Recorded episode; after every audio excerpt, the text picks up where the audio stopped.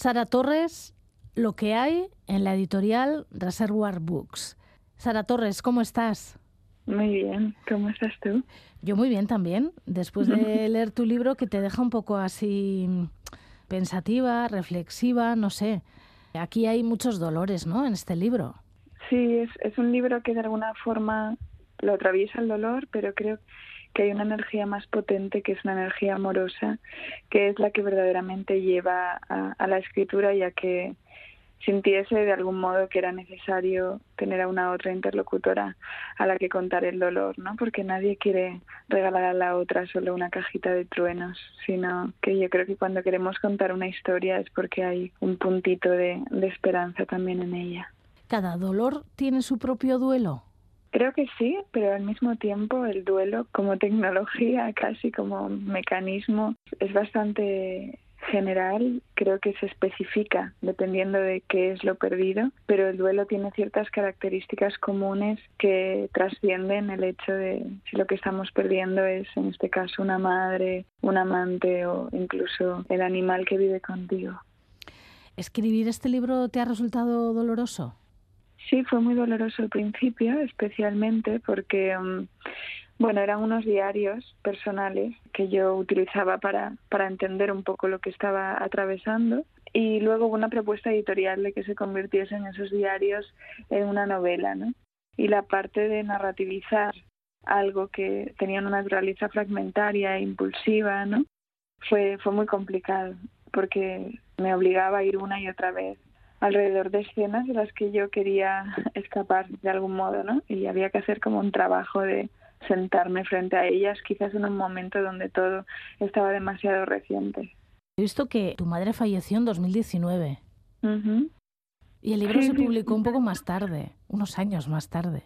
Sí, bueno, en realidad la escritura del, del libro fue inmediatamente después, entonces empezó también en la época del confinamiento. A mí me pilló el confinamiento justo después de la muerte de mi madre y, mm, y no hubo un trabajo de duelo al margen de la escritura. Digamos que la escritura está atravesada por el presente del duelo.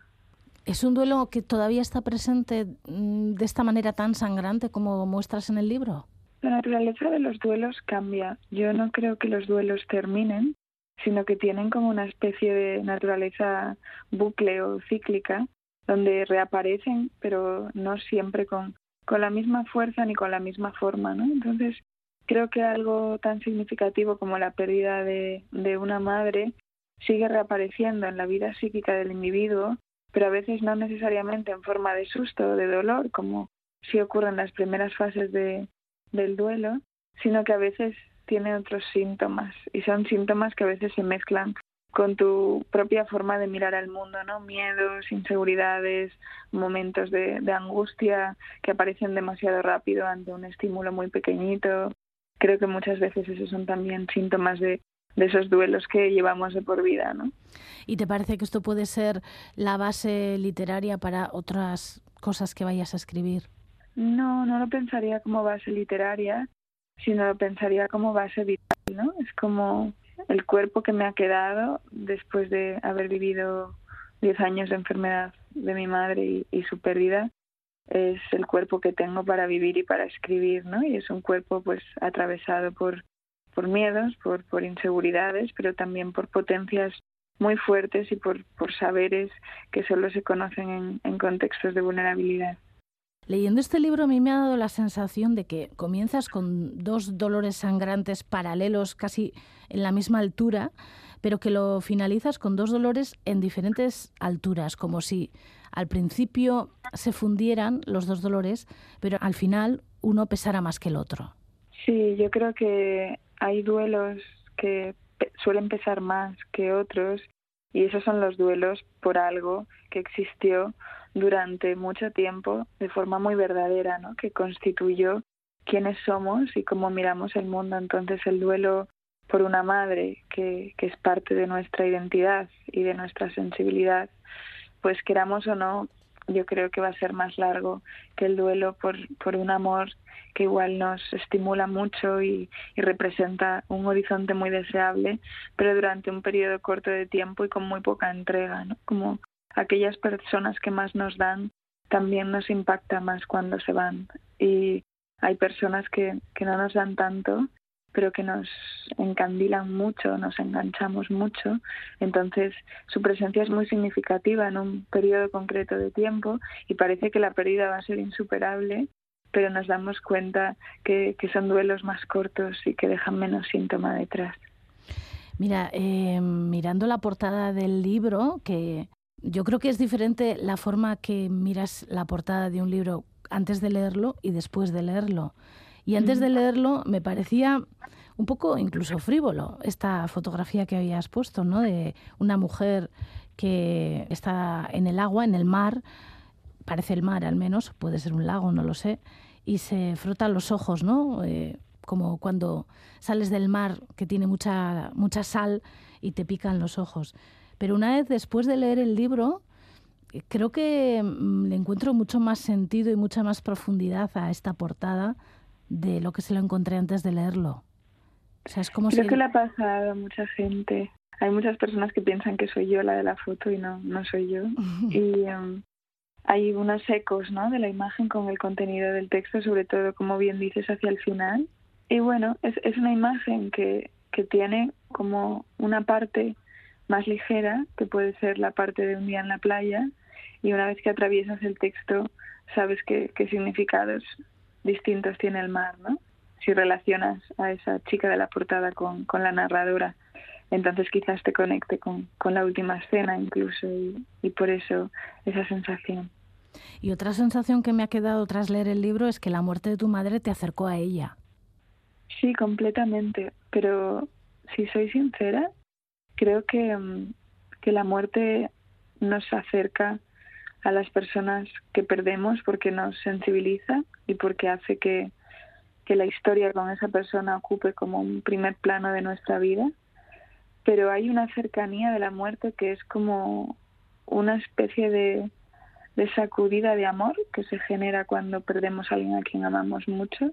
Y esa sacudida de amor, que se parece para mí tanto al enamoramiento, no queda luego. O sea, es, es una sensación que yo no tengo acceso a ella ahora creo que, que fue como una oleada de amor inmediatamente después de la muerte de mi madre que duró un tiempo pero que no, no iba a ser necesariamente un para siempre.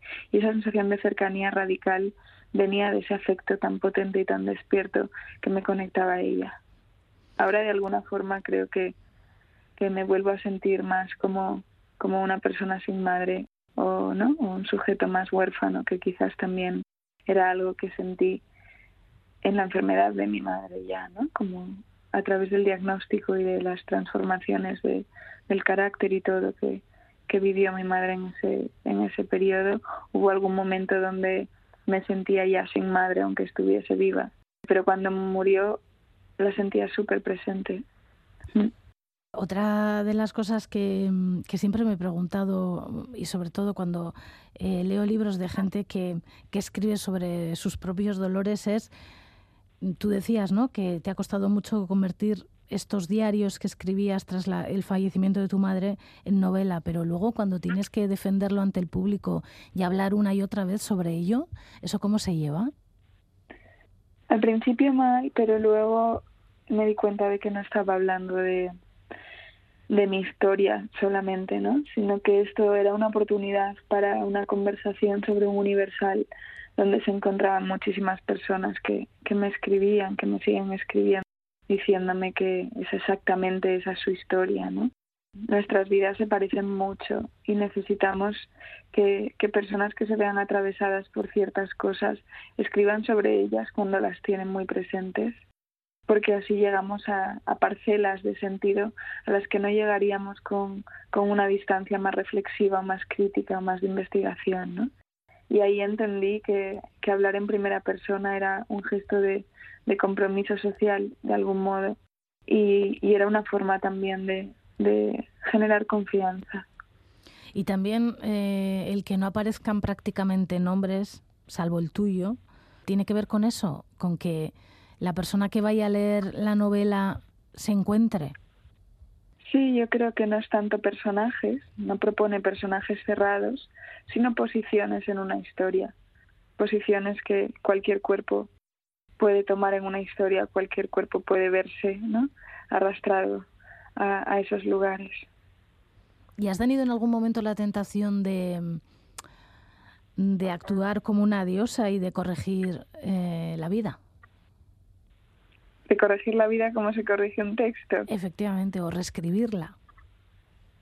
Yo creo que, que cuando estaba escribiendo este libro no.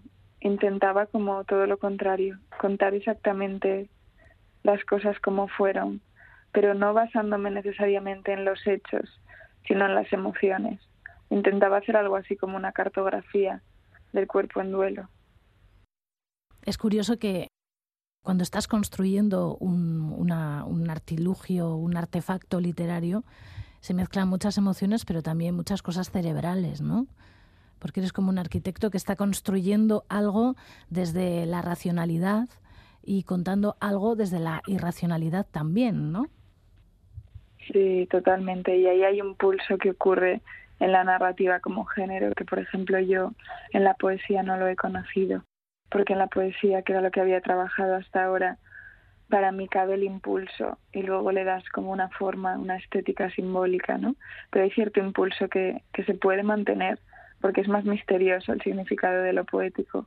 Pero en la narrativa, cuando hay significados tan explícitos, sí que te das cuenta que puedes entrar en conflicto con lo que te sale decir y entonces ahí omites o, o callas, ¿no? O esperas. O sea, te has autocensurado mucho. Sí, mucho, claro que sí. Cuando la gente me dice que qué valiente ha sido por contarlo todo, yo pienso, en realidad he podido contar esto porque no lo he contado todo. Si lo hubiese contado todo, entonces eh, hubiese sido un problema para mí, para mi familia, para mi entorno, ¿no? Entonces ahí hubiese entrado en tensión con, con la propia vida que todavía tengo que vivir. Eh, así que no, no, no lo conté todo, por supuesto.